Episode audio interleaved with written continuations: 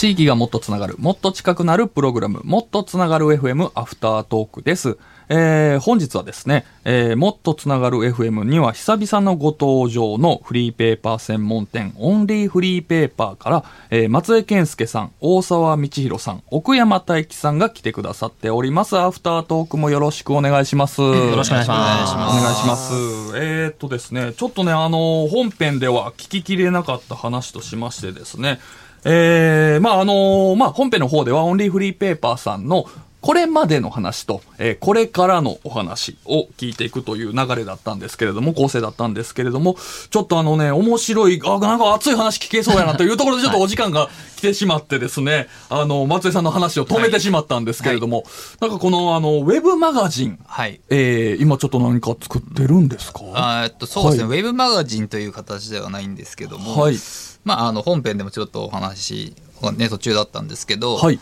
まあ、要はフリーペーパーって、効果測定というか、うんもらって、うんえーどう感じて、とかっていう、やっぱその反響がやっぱり作ってる側としては一番知りたいわけですよ。はいははけたとかも嬉しいんですけど、うんなんかその効果測定ができてない状況なんですよね。今はその読者と作り手がつながる、うん。うん、場所としてオニフリーペーパーがあるんですけども、はい。うんそれをもうちょっと拡張したいというか、うんうん、声を拾いたいので、はいうん、まあ Amazon レビューみたいなものだったりとかうんまあ YouTube とかもコメントとかをかけれるじゃないですか、そはいの作ったものに対して。なんかそういう、うん、中間のプラットフォームを今作ってるというか、あのー違う、まあ、あの、大大手会社さんと今やろうとしてるんですけど、今まさにじゃあ作っているところ。そうですへね。ー。なんで、まあ単純にそのフリーペーパー、今もう配布してないものとかも、うん、まあ電子上で読めるようになるっていうのも、まあありがたいことなんですけど、はい。まあそそれよりもなんかこう、うん、そ、そこにこの読者と発行者のコミュニティを作りたいんですよね、要は。はあ、はあ、なるほど、なるほど。はい。うんそのための、うん、サービスをちょっとやりたいというか作ろうっていう話になってる。っていう形なんで、まあ、フリーペーパーっていう形で、ものとしてね、実際にこう、無料の、えー冊子、紙冊子としてあるので、それはそれで本当こう、ネットのブログとかはまた違ってね、違う面白さがあるんですけども、はい。本当中間のような、これを、えー渡すことによって、その先でね、えーいろんな、それこそ、えー松井どんぶりさんのはい。フォロワーみたいなのがね、あってっていうのがあると思うんですけど、はい。それがまあ、ものがなくても、こうね、いろんな意見とか、はいなんかコミ,、えーコミュニケーションが取れていく仕組みみたいな。そうですね。まあ、あの、奥山君の話でもありましたけど、はい。やっぱりうちのお店を介してそういうコミュニティが、うん生まれていくっていうのは、まあ、あくまでもうちのお店に来て、まあ、もちろんフェイス2フェイスのコミュニティが一番強いので、はい。それはもう、あ、あ、あのー今後もね、店でやっていきたいんですけど、うん。うん、なんか、おお店にき来るだけじゃなくて、もっとつながっていいはずなんですよね、本当は。あありがとうございます。番組のタイトルを挟み込んでいただいて。まあねもっとつなが意図してじゃなくて、あありがとうございます。すごい恥ずかしがってますね。失礼しました。間違えてダジャレ言ったみたいになって、すみません、指摘してすみません。はい、あの、なんでも本当そういうことですよね。そうですね、はい。なんで、あの、それこそ、ね、東京のお店に来なきゃそういうことが、うん、できなかったものうんが、なるほど。別に、まあ、来なくていいってわけじゃないんですけど、はい。まあでも実際にさっきのお店、あの、は話みたいに全国に増えてったら、より強化されるし、その上にもっと、あうんまあ、北海道はい。で読んだ人が、えーあのまあ、例えば大阪で作ってる人たちが北海道の読者とつながって、まあ、モチベーションになったりとか、まあ、あとは作ってる人ってやっぱそう作るだけがあの目標というか目的じゃなくて、はい。やっぱそのコミュニケーションを取りたいんですよ。うん、なんかね、いろんなゲストさん来ていただいてお話聞いて思いましたけど、こう、はい。俺これ好き、好きなやつ他におらんみたいな感じでね、そうなね繋がっていきたいっていうのとか。そういうものを、まあ、要は紙出して終わりじゃなくて、ん。もっとつながっていきたいんですよ、その発行者の人うが。ん。で、それを拾うことが、今のところその読んだ人が発行者の人に DM とかをする以外、方法がないんですよね。まあ、それで、広がることももちろん大切なんですけど、なんかもうちょっとそのハードルを低くして、その間にあるプラットフォームをそもそも作って、まあ、フリーペーパーのお店みたいに、あそこに行ったらなんかこうコミュニケーション取れるとかっていうのを、もうちょっと拡張したいためにやるっていう感じですかね。なるほど。いや、ちょっと面白そうですね。すごく、お話聞いてて、その、ね、えー全国に、こう、まあ、ミニオンリーフリーペーパーみたいな、そのね、フランチャイズ的なっていうのをおっしゃられたみたいに、まあ、えーこれってまあ、場所を増やすわけじゃないですか。でも今のこのネット上でのコミュニティを作っていくっていうお話って逆に場所にとらわれないっていうところであって、そうですね。あの、もう両極端なことなんですけれども、同時に走らせることによって、なんか、どっちもの強みも活かせるし、弱点を補えるっていうような、なんかね、日本柱でこう走っていくっていうの、ちょっとなんか面白いこと起きそうで。う。んなんかそうやって繋がっていくことで、なんかまあ、こういったフリーペーパーのシーンが活性化されてって、ん。まだちょっとなんか、自分フリーペーパーが好きです。まだ声を大にして言えない状況的なものはあって、うんそれが広がっていくことによって、だんだんフリーペーパー自体もね、こんなに面白いものがあると広がっていくことによって、なんか、大きい声でフリーペーパーが好きですって言える環境もだんだんできていくんじゃないかなとちょっと思っていて。そうですね、うんなんかこう、楽しみ方もどんどん増えていくっていうような。そこはちょっと楽しみだとか、ちょっと目指してるとこではないんですけど、うんそこはいいなと思ってます。いいですね。でも、あの、本編にもありましたけど、くれぐれもね、その、ウェブマガジンが A に刺されるっていう話ありましたけど。ねありましたねあ 違う違う違う。あの、ウウイルスだった。ごっちゃになってました。失礼しました。事件簿がごっちゃになってました。ウェブマガジンが、ね、奥山さん、あの、ウイルスにね、はいえーこう、あの、A に刺されたの松江さんで、はい。えーウェブマガジンがウイルスにあかかってこう消えちゃったっていうのはありましたんで、このあたりまあね、本当にそれを踏まえてね、えーそういうことのないように本当にみんなが楽しんでいただけるのをこれから作っていかれるということで、い。やーでもこれからの話もすごく楽しみなんで、ちょっとあの、もう頑張ってください。応援してますので、ありがとうございます。というところでですね、えーちょっとせっかくあの、このスタッフの3名のね、お三方に来ていただいたので、ちょっとその、え一つその、皆さんの個人的なところも掘り下げて、どういう人なのかっていうところもね、見て、あの、お話聞いていきたいなと思っておりまして、で、せっかくなので、そのフリーペーパーを軸に、まあ、あの、こう、フリーペーパーと私みたいな感じで、その原体験といいますか、どういう、えーきっかけでフリーペーパーに興味を持ったのか、出会ったのかっていうあたり、ちょっとせっかくなので聞いていきたいんですけど、ちょっと、いいですか？松田さんからいいですかは行きますかはい。まあ、僕はあのすごい、えーあのさっきの話につながるんですけどはい。もともとすごい有名なフリーペーパー、まあ、例えば「風とロック」とか、はい。バイスとか、まあ、今もうやってないですけど、ウェブになっちゃいましたけど、うん。まあ、ディクショナリーとかそういうやつは知ってたんですけどあんまりこうコアなやつはそんなに知らなかったんですけど、はい。それこそその一緒に、えー当時やり始めた石崎さんはい。に、まあ、やる時にいろいろ見せてもらって。うんあすごいこんな世界があるのかっていうのを知ったっていうのがやっぱり大きいですね、現代験としては。石崎さんとの出会いが。えそうですね。はああ、なるほど、なるほど。その、えーフリーペーパーにちょっと、こう、疎い素人の人たちはい。に、この補足で、こう、えー説明としてお聞きすると、はい。その風とロックとか、その、はい。いうお名前出てきたものっていうのは、まあ、ちょっとレジェンド的なフリーペーパーなんい、ですか？そうですね。あの、まあ、風とロックは今も出てんのかな？あの、出たり出なかったりっていうのはあるんで、はい。現状ではちょっと、しあの拾えてないんですけど、うん。あのまあ、柳井道彦さんが、まあ、タワーレコードとい一緒にやってる、はい。まあ、タワーレコに置いてある、まあ、ななんですかねし写真ベースの、うん。うんまあ、著名人の方とかが出て、まあ音音楽と私みたいなところで、まあ、結構がっつりね、何億何億ってじじ未然にはたいてやってるはい。んですかね、まああの柳井さんじゃないとその規模はできないですけど、うん。でもまたそれもやっぱりなんだろう後々フェスになってたりとか、うん。なんかただ本を発行してるだけじゃなくて、そこから生まれるコミュニティがやっぱりあって風とロックのコミュニティみたいのがあって、うんやっぱりその本を出すのがいあの目的じゃないというかやっぱコミュニティ作りなんですよね、フリーペーパーって。うーん、なるほど。それを、こう、フリーペーパーという言葉もまだ浸透してない時代に本当にもう先駆けてやられてた。えそうですね風とロックはもうかなり古いんでまあもっと古いんで言うと、まあ、ディクショナリーっていう、のクラブキングってとこがやってるまあもうそうディクショナリーはもう30年ぐらいやっってるんじゃないですかね。うん、まあカルチャー、うんいいわゆるまあサブカルチャーって言ったらあれなのかもしれないですけど、まあこう、うん、その先端のカルチャーをずっと発信し続けてる、まあ、それもレジェンド的なフリーペーパーがあるんですけど、まあ、ディクショナリーはまあ今もやってますね。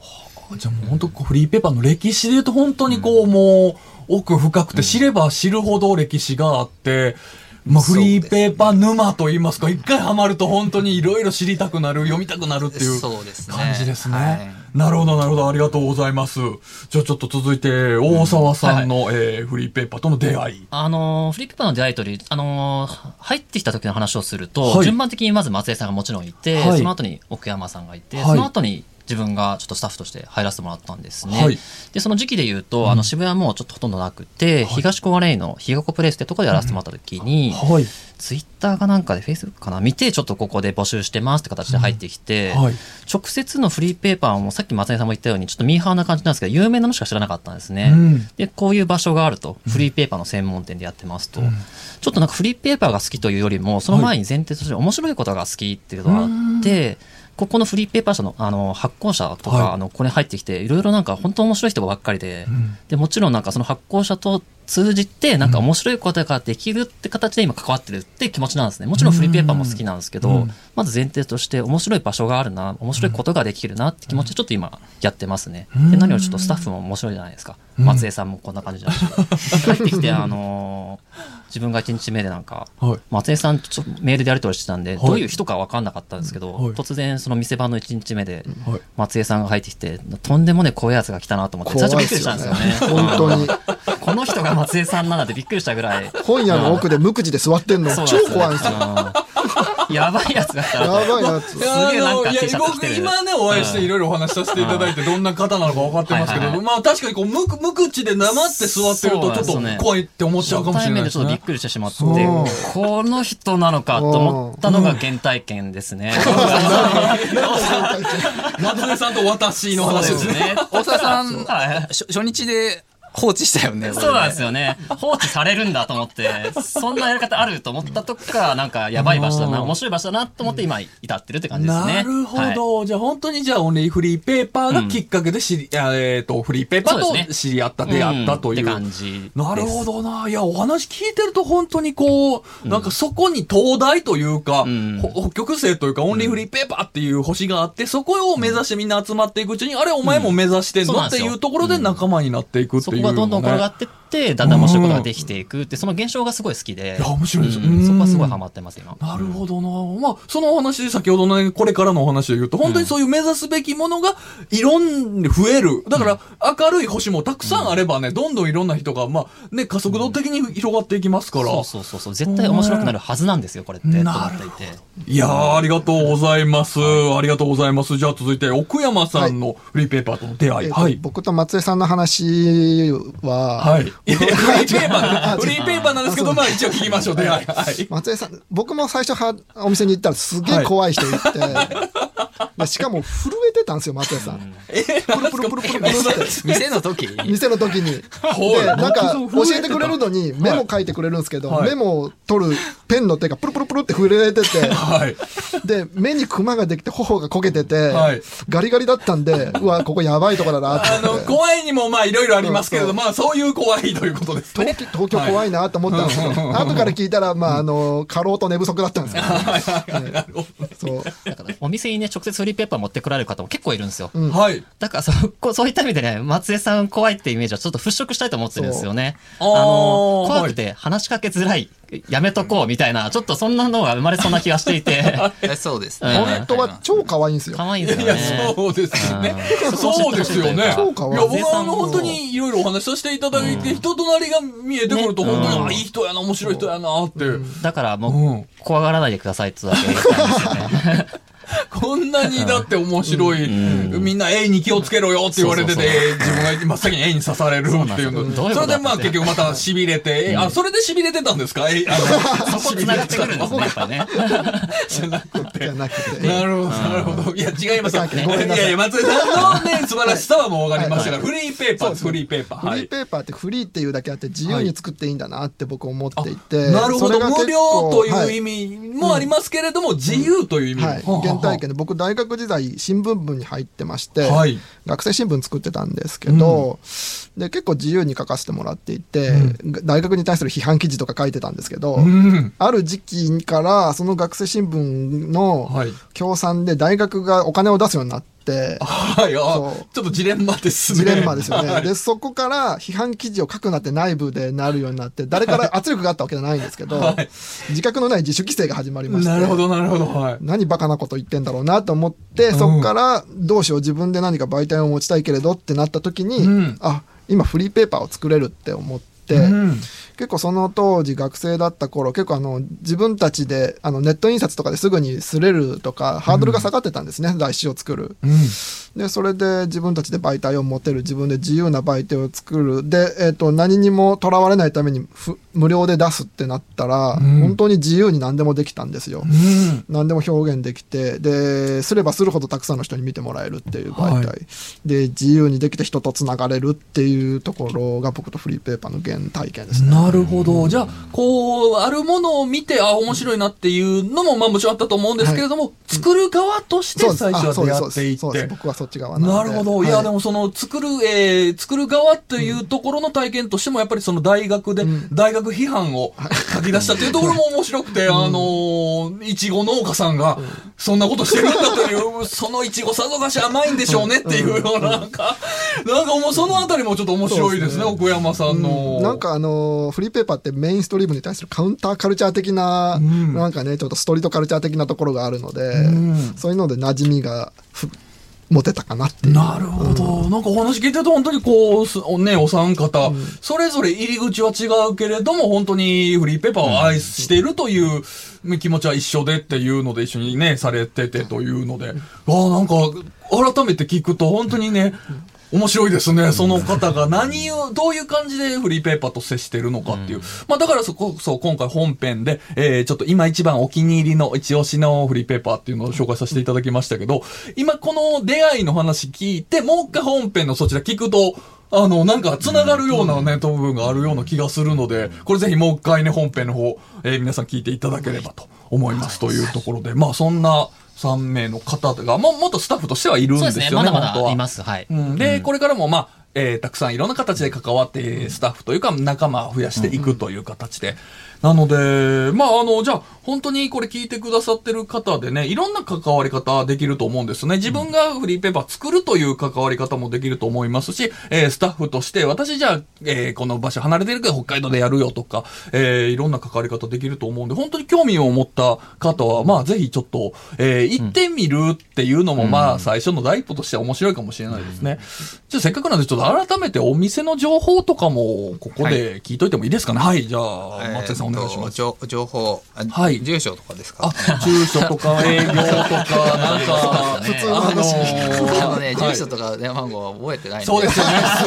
ね急にあの、ホームページ見えたら載ってるんですけど。このご時世そうですよねはいはい。あの、まあ、一応な、えっと、東京は、中目黒中目黒。の、えっと、そうですね、改札出て、やっぱこのひ左の方が栄えてるんですよね。はい中目黒って。うん。じゃなくて、右の方に、うん。出て右の方にずっとあのー駅の山手通りっていう通りはいが通ってるんですけど、うんそそれ沿いにずっと右の方に、うんまあ、56分かな歩いていくと、あの一軒家戸建ての、はい。あの外観なんですけど、はい。そこにああります。はい。あと定休日とか。あ定休日、はいえーっと今ちょっと変わって、はい。えー日月火が今定休になってて、うんえー、と13時から20時で、えー土曜日だけは18時までなんですけど、はい。はい、日曜日もまあ遠くから来て開けてほしいって言えば開けあ、そうなんですか。あとあの、はい。ギャラリーみたいなポップアップショップが併設してるんですけど、はい。そこでポップアップショップが入ってる時は日曜日もやります、なるほど、なるほど。っていう、はい。わかりました。まあ、あの、今お話しいただいたのは9月のね、2019年の9月26日時点でのお話なので、はいまあ、はい。あの、一応ちょっとこれ、いつでも聞ける、えーポッドキャストなんですけれども、まあ、あの、今、皆さんが聞いてくださってる時、一応じゃあ行く前に何かネットとか、はい。えーほ公式ホームページとかツイッターとかで確認は一応した方がいいですね。は。はいいありがとうございます。で、名古屋の方は？名古屋はは、えー名古屋駅の、えー西い、口うんを出て、はいうんちょっと道がごちゃごちゃしてるんですけども、まあでも駅からすごい近いところですね。はいはい。えーにああります。えっと、堀江ビルっていうビルの1階に入ってて、うんえー喫茶リバーっていう喫茶店と併設してます。で、あの、喫茶リバーのホットケーキも美味しいので、あ、いいですね。ああ、いいですね。あの、もう本当に純喫茶っていう感じの、こうソフへート、ソフトクリームみたいなのがあったりとか、名古屋ってそういう喫茶店文化そうがね。ですねはいああ、いいですね。あの、すすごいね、僕,、はい僕と真反対の気さくなマスターがやってる 気にしてるんですよね。ごめんなさい。誰にでもね、あの、よくしてくれる 喫茶リバーのおお兄さんがい。るんで、はい。はい。いやいや、でも今日、機にね、ニコニコ、松江さんももう本当にニコニコしていくという決意ですから。ぜひね、どちらも、あの、足を運んでみてください。というわけでですね、えー今回はちょっと改めて、オンリーフリーペーパーさん特集をさせていただきました。はい、というわけで、えー、松江さん、大沢さん、奥山さん、本当にいろんなお話聞かせていただいて、どうもありがとうございました。ありがとうございました